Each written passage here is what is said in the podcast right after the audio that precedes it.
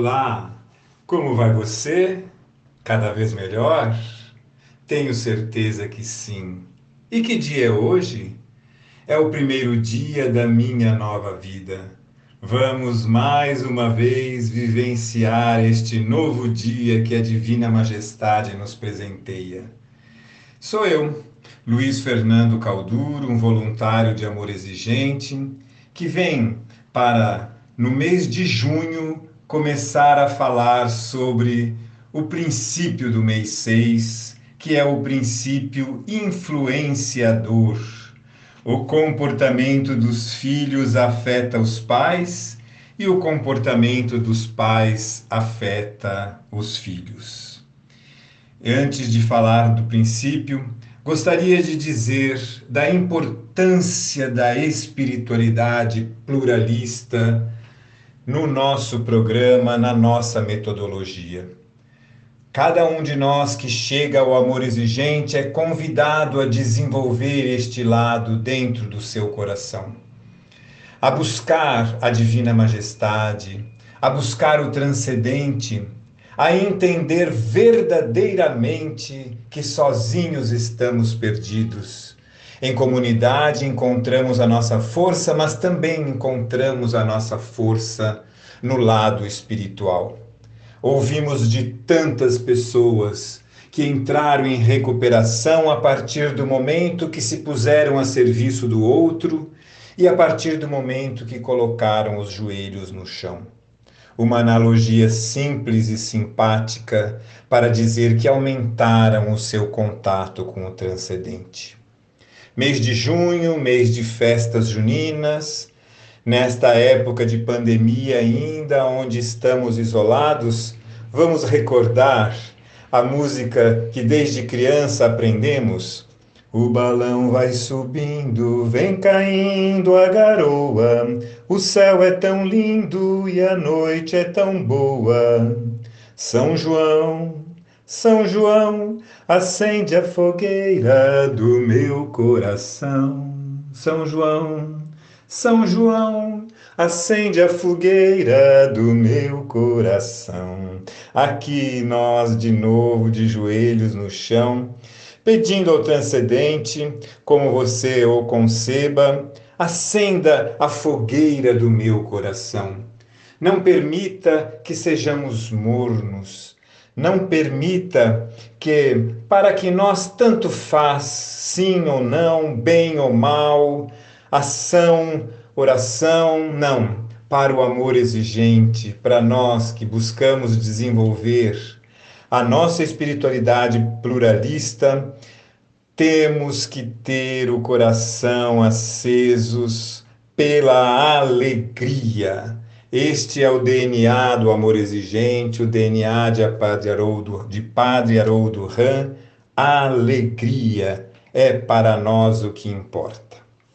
Bem, depois de ter falado um pouquinho sobre a espiritualidade pluralista, vamos comentar o princípio influenciador voltado para o eu.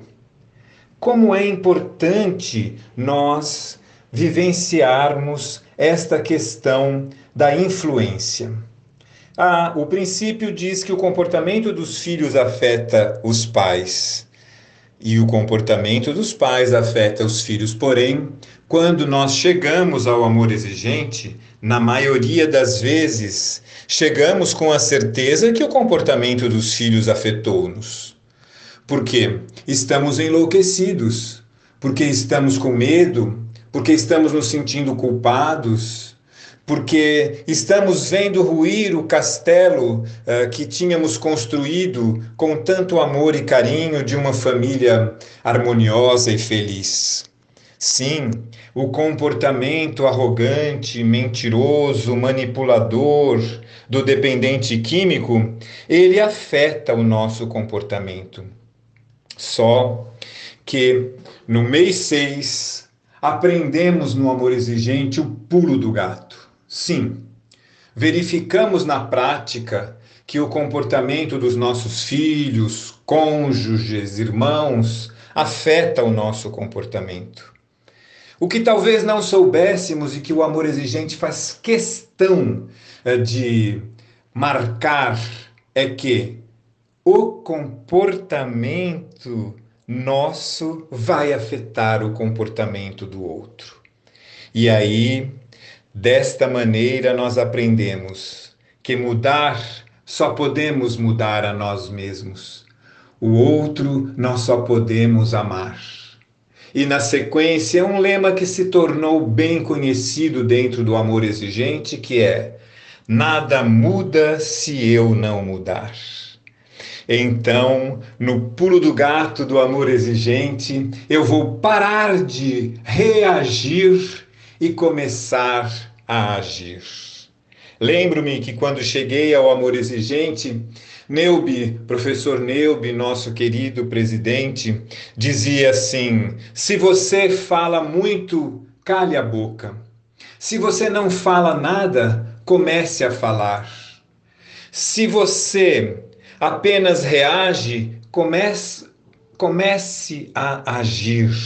Enfim, faça o diferente, porque o mesmo vai dar o mesmo resultado. Lembramos também desta frase tão conhecida: loucura é fazer as mesmas coisas esperando resultados diferentes. Então, meu amigo, meu companheiro de amor exigente, é preciso que a gente comece a mudar o nosso comportamento.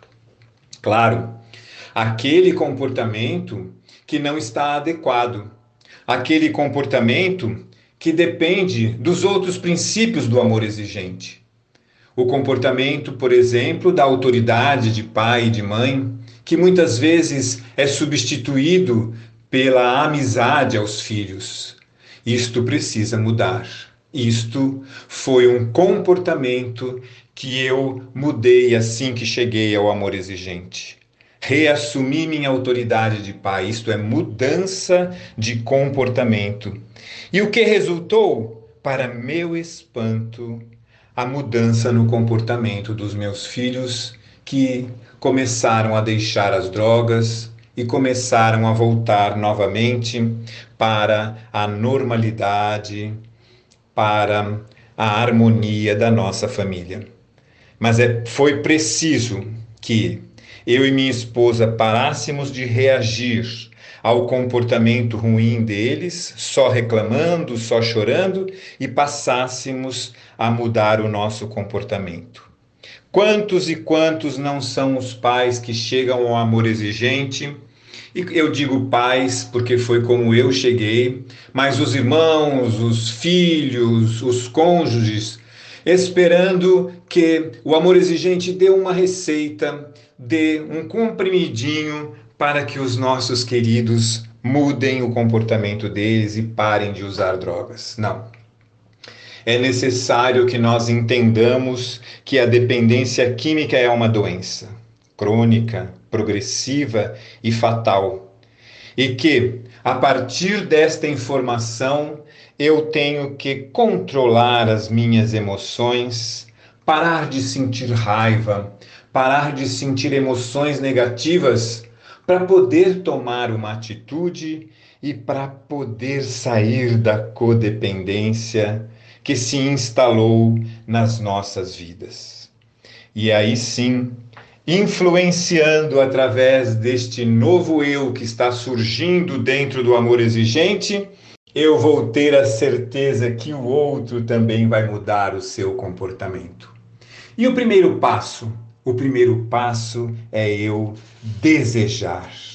É eu desejar que a minha decisão possa acontecer.